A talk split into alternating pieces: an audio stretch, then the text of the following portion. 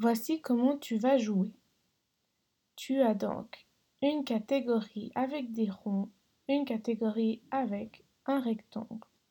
Tu vas devoir cliquer sur l'image comme l'indique le doigt. Tu maintiens l'image, tu, tu appuies avec ton doigt sur la souris et tu glisses dans la bonne case.